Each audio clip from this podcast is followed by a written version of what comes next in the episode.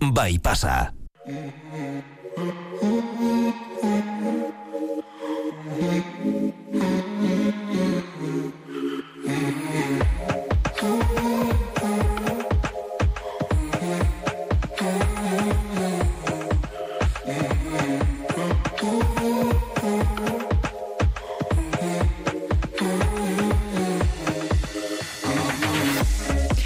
Astelena da badakizue, otxaiak amairu, eta horrekin batera, sarreran esan dizuegu gaur irratiaren nazioarteko eguna dela. Bueno, guztio badakizu ez, baina ez hori bakarrik. Gaur ere bikoterik ez dutenen eguna da. Gaztelerazko soltero e, eguna. Bueno, gaur bikoterik ez dutena eta dutenena, eta bihar, oraintxe, Luigi Nasen aipatzen genuen bezala, San Valentin eguna bada ere, e, alein arratsaldeon. Arratxaldeon olaia, honezkero gainera, asteak dara matzagu, gure inguruko dendeetan, erakus leioetan, kolore gorriz, batez ere atundutako txokoak ikusten, bihotzak non nahi, baita janarian ere bai, eta esaldi edo hitz politak ere bai. Euskarazko maite zaitut hitzak irakurri ditzakegu, gaztelaneazko te quiero, ingelesezko I love you, horiek betikoak dira, baina guk e, gure gaurko iztegian batu nahiko ditugu beste hizkuntza batzuetan hori ba, nola esaten den. Alegia, zer den, batez ere biharko egunean horren bestetan entzun edo esango den adiera. Eta horretarako gurean izan diren eta kanpoan bizi diren lagunei eskatu diegu laguntza. Lehengoarekin, lehenengoarekin hasiko gara, Norvegian esaterako, zein adiera erabiliko ote da maite zaitut esateko. Beno, age da etxeitari egin diogu galdera, eta bera, hau guzendan bizi da, eta hau da eh, esan diguna. Eg elzgerai, esaten da. Esan molde hau, azken baten maite duzun pertsona guztiei esan alde dutxiezu. Bai mutilagunan, eskalaguna, edo familia, edo lagun on bati be bai. Baina ara, badira beste hau ere esaten baldin badigute, e, lagunek estimu handia digutenaren seinale. Ege glad idei da beste esamolde bat eh, esan nahi dauela ba, zeu posik zaudela esaten diozun pertsonarekin. E, azken baten hori ba, maite zaitut esatea bezalako bat da, baina bueno, ba, beste mota baten eta adibidez hau gehiago erabiltzen da laguni izateko e, ba, azken baten apurbet informalagoa dalako, baina, baina berdin berdin e, esan gure dau. Bueno, askotan esaten da Norvegiarren izaera ez dela oso irekia eta galdetu nahi izan dugu ea bihar maite zaitut asko entzungo den herrialdean. Ara zer erantzun digun agedak maite zaitut hitza gehiago edo gutxiago esatea, azken baten norberaren nortasunean daude, ez? E, badaude pertsona batzuk unero esaten da bienak, eta beste batzuk ba, asko kostatzen zaiela esatea, ez?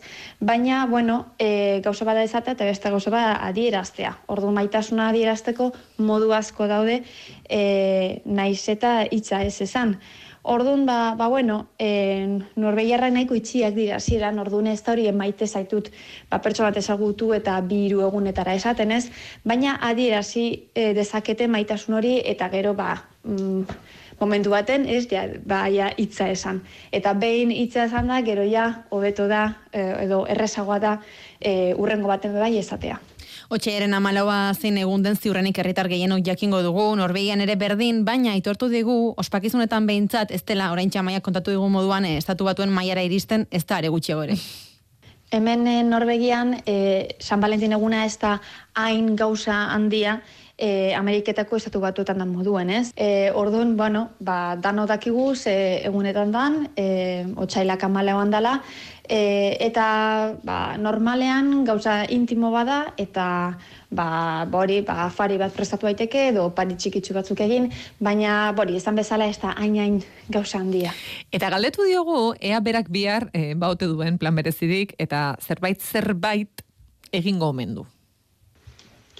Nik suposatzen dut ospatuko dala, bai, e, haien hori afari bate engo dut, e, mien mutilagunerekin, eta ba, arratzaldea pasatu. Baina hori, esan bezala, begual detaile bat, edo bi, e, baina hain gauzan dia e, izan barik. Ba, azken baten pertsona maite badozu, e, egunero adierazi badozulako maitasun hori ez bakarrik e, egun batean.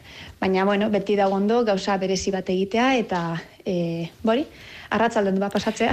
Hori Norvegiatik jaso duguna, orain e, bidaiatuko dugu, baina ez e, izugarri urrun, ez gara gehiagi urrundunko, urrengo geltokia Danimarkan egingo dugulako. Hori da, itzegin genuen beste baten ere bai e, Andrea Irazokirekin beratarra da, baina Danimarkan bizi da egun, bertako unibertsitatean irakasle delako, ba entzun Dani eraz, nola esaten den maite zaitut. Hemen adibide bat. Hola, this is Emma from Denmark. Here's how you say I love you in Danish. Jeg elsker dig. Bueno, eta kasu honetan ere bai, Norvegiaren parean eta Euskararen parean esamolde horrek eh, berdin balio du amari, lagunari edo bikoteari maite zaitut esateko. Hori bai, bitz berezi daudela ere kontatu digu. Maitia bi modu desberdine, desberdinetan erratan ala. Skep, zu, eta gero e, itzkutxun bat, e, sagutxo, mus. Ba, bihar, bai, bihar e, nabarmen entzungo direla kontatu digu, eta Danimarkarrak, Norbeigarren aldean, maite zaitut gehiago esatekoak direla dio. Ba, ez dakit orokorrean, bino behinpin nire inguruan dauzkaten Danimarkarrek haunitze erraten dute maite zaitut edo itzkutxunak eta agitz mimosoak dire. Entzun egiten da normalean. Eta ohitura nabarmenik ez badago ere norbaitek ziur ospatuko duela dio, hori bai, e, berak bihar ez du ez egingo. Nik dakidanez, ez da deus berezirik ospatzen hemen Danimarkan, bino, bueno, suposatze dut hori oitura Amerikarra bai ospatuko dela. Nik egilarran San Valentin ez dut bainero ospatu, maite dituzten personak beti egunero saiatzen naiz nire maitasuna beraiekiko azaltzen, eta horregatik ez dut San Valentinik behar. Beste hizkuntza bat ere badugu gorkoan, e, txekieraz nola esangote da? Milugi kie eta esango duzue nor da hori, ba Iker Totorika da, txekian bizi den baipasako gure laguna eta galdetuna izan diogu ea hori berak nori esango telioken. Ba, depende, ez? Noski aldo zule alabari esan e, milui baita, maite zaitut, edo bestela, bada beste esan molde bat, holan dinona. Mamke motz rat. Hala ere sinonimoak badirela kontatu digu. Berdina esateko, e, izango zen, zbosniui Eta gero badauz beste hitz batzuk, eh, hainbat dauz, eh, baina gehien erabiltzen direzenak, direz adibidez, statitxko, baita ere milatxku, eta gero beste bat ipinterren, eh, broutxek. Esan daigun horre direzela gehien erabiltzen direzenak, ba, holan zozerre maitagarria esateko. Baina, era bereziren batean ospatzen alda, maite menduen eguna txekian? Egia da hemen oso oso apetxo hartzen dabela. Osa, celebratzen dabe, noski, ze fetxa heldu baino egun batzuk ikusi aldozu dendetan repleto dago e, gauzetaz. Ikusten dozu bihotxak alde guztitatik. Adibidez, bihote formako bomboi kaja bat, tasak, repleto dago. Generan nire ikuspuntutik konsumismo aldera eruten da zela jentea eta eta jentea jauzi iten da. Gero pari egiterako momentuan, lorak asko eruten diez lurralde hontan, San Valentin danien eta San Valentin ez danien baita. Lora asko pari deitzen direz e, bikoteri. Aizuera, Japonieraz, maite zaitut nola esangote den. E, ere jakina izan dugu, ze gari ortigosarekin gogoratu gara, eta berari ere luzatu diogu eskaera. Maite zaituz japonieraz aister da, baina oso jende gutxik erabiltzen du esan molde hori. Ez da asko esaten e, Japonian e, maite zaitut. Esatekotan esaten da skidez, zarrak esan edo gustoko zaitut, baina hori ere ba, ez da erabiltzen familian. Ba, Japoniarrek ere ez dakite, badute fama ez, maite zaitut gutxi erabiltzekoa, ala ote da? Ez da ia ia esaten hemen e, maite zaitut hori. E, agian, gazteagoek esango dute ez dakite, baina ez generalean ez esaten, eta jendeak barre egiten du ze iruditzen zaie pelikuletan ikusten duten gauza bat, ez? E, jaja, zuek e, mendebaldarrek maite zaitu zaten dio elkarri denbora guztian, jajaja. Ja, ja. Eta grazia egiten die, hemen gauzak oso sutile direlako, ez da? Esan bar da, e, norbait ematen diozu pari bat, eta eskerrik asko zaten diozu, edo laguntzen diozu, eta horrekin transmititu behar duzu maite dituzula, ez da? Baina hori, e, ez da, gauzak ez dira e, zuzenen esaten, eta sentimenduekin zer ikusi duten gauzak are gutxiago. Beraz, ez, ez da asko esaten hemen, maite zaitut. Ez da asko esaten gainera anekdota bat ere kontatu digu. Badago ni buruzko anekdota interesgarri bat, eta bada e, idazle famatu japoniar batek esaten zuela, ingelesezko I love you itzultzeko, ez egola japonierazko hitzik. Eta beraz, berak itzultzen zuela, edo itzuliko lukeela, esan ez, begiratze politz dagoen ilargia gaur.